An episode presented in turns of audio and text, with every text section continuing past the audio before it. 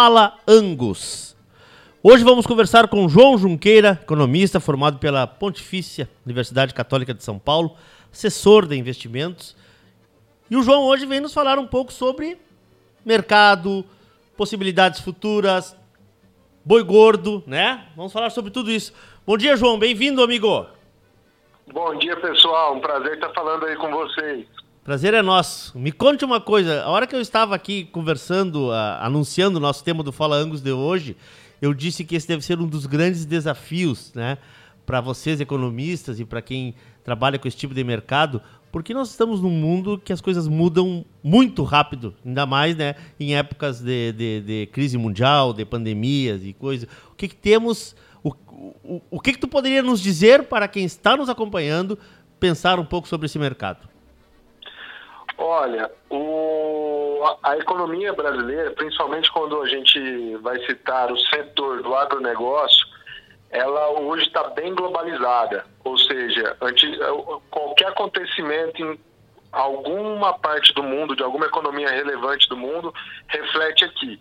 Nós tivemos um exemplo muito grande que foi é, em que um país travou a importação de gado e nós tivemos uma arroba que despencou 90 reais e trouxe alguns prejuízos aí. Pois é. então, assim, hoje a, a, a nossa economia está extremamente dolarizada, podemos assim dizer, e extremamente globalizada, tá? Então tem que estar tá ligado em alguns pontos além do que da porteira para dentro. Perfeito. Uh, como vocês estão trabalhando com esses índices? Como funciona esse estudo de vocês, João? Eu quero entender isso, porque a gente aqui, vamos lá, o homem que está dentro do campo, no fundo do campo, chegou a hora, ele precisa vender, ele tem, nós temos vários, vários aqui mesmo no Rio Grande do Sul, no sul do Brasil, vamos dizer assim, vários micro, várias micro-regiões, né? cada uma tem a sua característica, mas como esse, esse, esse produtor uh, planejar esse futuro aí? Olha, no Rio Grande do Sul tem, no, no, no sul em geral, ali, Rio Grande do Sul, Santa Catarina, Paraná, sim. vamos falar assim, essa, essa região sul do nosso país, ela, ela tem sim suas especificidades. Só que o pulmão que rege o preço hum. acaba sendo o mesmo. Então a gente tem que aproveitar que esse pulmão que, que alavanca o preço ou que faz o preço recuar é o mesmo e travar em oportunidades de mercado, tá? Sim. É, a, a, a economia, os preços se conversam em todas as regiões e o que vai acabar regendo o preço, o que vai acabar sendo a base de, de do, do, do, preço de todas as praças brasileiras é São Paulo.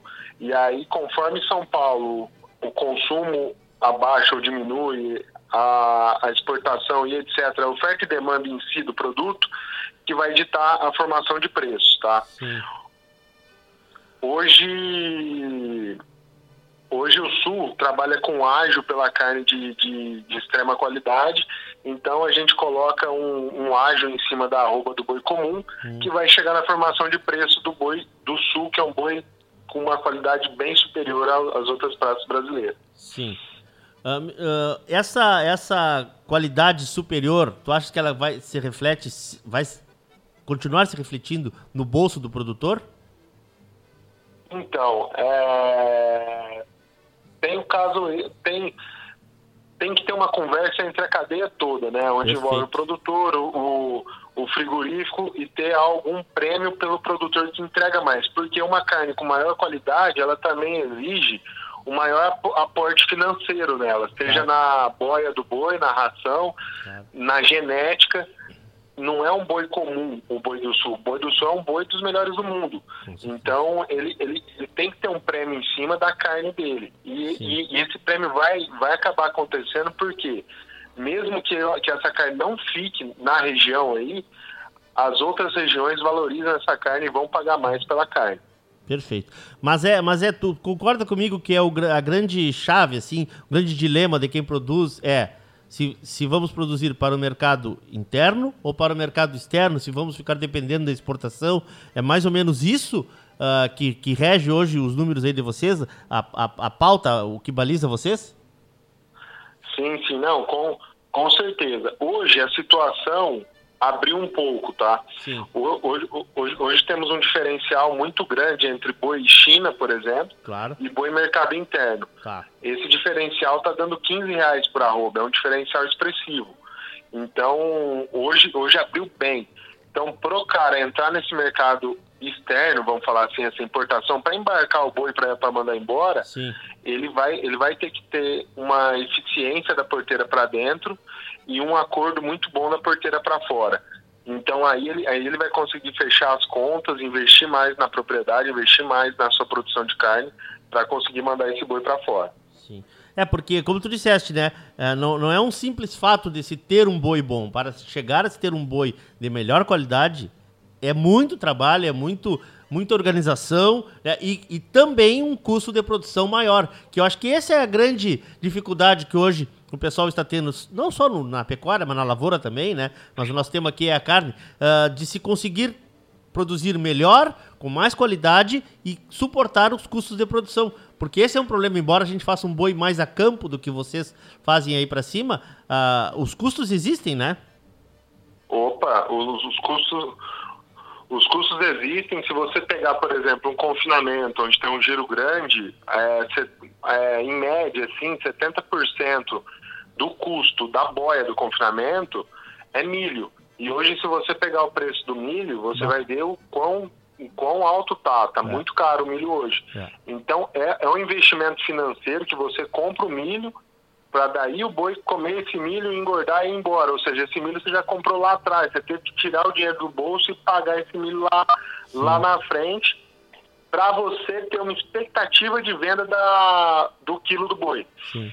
E aí que está a importância da trava financeira, tanto na compra antecipada do milho quanto na venda antecipada do boi, porque você investe uma grana antes, um, um, um bom capital, hum. para não saber por quanto você vai vender o quilo da carne. Esse então, é assim, fica algo muito descasado, é um, é um risco muito grande para um sistema pecuário que historicamente não era um sistema tão arriscado assim. Claro.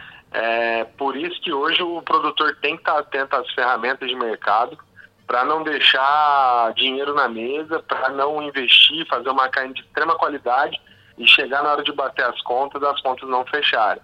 É. Então, e essa, essa é a importância, esse é o, é o recado principal que, que eu acho que tem que ficar pro pessoal, tá? E quem estiver nos acompanhando tiver uma curiosidade de entender mais, de, de pensar um pouco sobre isso, porque para até 4, 5 anos atrás falar em mercado, em bolsa, era uma coisa totalmente estranha aqui para muitos aqui, né? Mas qual, qual é o teu conselho assim para o pro produtor que quer entender um pouco sobre isso, que quer se informar, que quer uh, entender esse jogo, né? Que, é, como ele é jogado?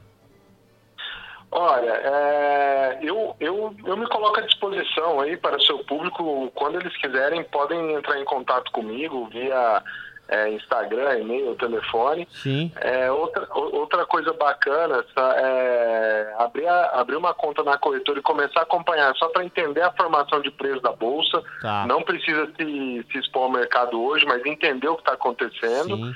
E, e aí em diante naturalmente, vendo campo, vendo balcão e vendo bolsa, as coisas vão se encaixando na, na cabeça e vai criando um sistema ali de, de, de, de como funciona essa formação de preço e como se proteger. Vai assimilando, Mas, né, João? Vai assimilando. E de antemão, hum. me coloca à disposição, eu, eu atendo alguns clientes do Rio Grande do Sul, eu já, eu já conheço a região aí Sim. e eu sei como, como trabalhar, como, como auxiliar nessa questão, tá? Perfeito. Teu, teu Instagram? Meu Instagram é João, J-O-A-O, V mudo, Diniz, D-I-N-Z-J. João V. Diniz J. João V. João V. Diniz, é isso? Isso, Diniz J. Porque meu nome é João Vitor Diniz Junqueira. Perfeito, perfeito. É, perfeito. Então, é, então é João V de Vitor, Diniz e J de Junqueira. Perfeito. Obrigado, João. Te agradeço muito aí. Acho que a gente está dando um passo também, porque essa pecuária também precisa, né? Uh, conversar com, com esse mercado de vocês aí, mercado da bolsa, mercado uh, do mundo. Nós estamos produzindo hoje para o mundo todo. Como disseste aí, temos um boi que é dos melhores do mundo, né? Uma carne que é das melhores do mundo e precisamos entender esses, essas ferramentas, esses mecanismos todos, né? Muito obrigado, João, pela tua atenção aqui. Eu te agradeço. Conta comigo. João Junqueira, economista, falando aqui no nosso Fala Angus desta semana, inédito sempre às 11h30 da manhã, reprisa na quarta-feira às 18h15 e na quinta-feira às 9 horas da manhã. A gente volta com o inédito semana que vem. Lembrando também que este material, esse áudio, estará disponível nas plataformas de áudio da RádioSul.net, no teu agregador favorito de podcasts.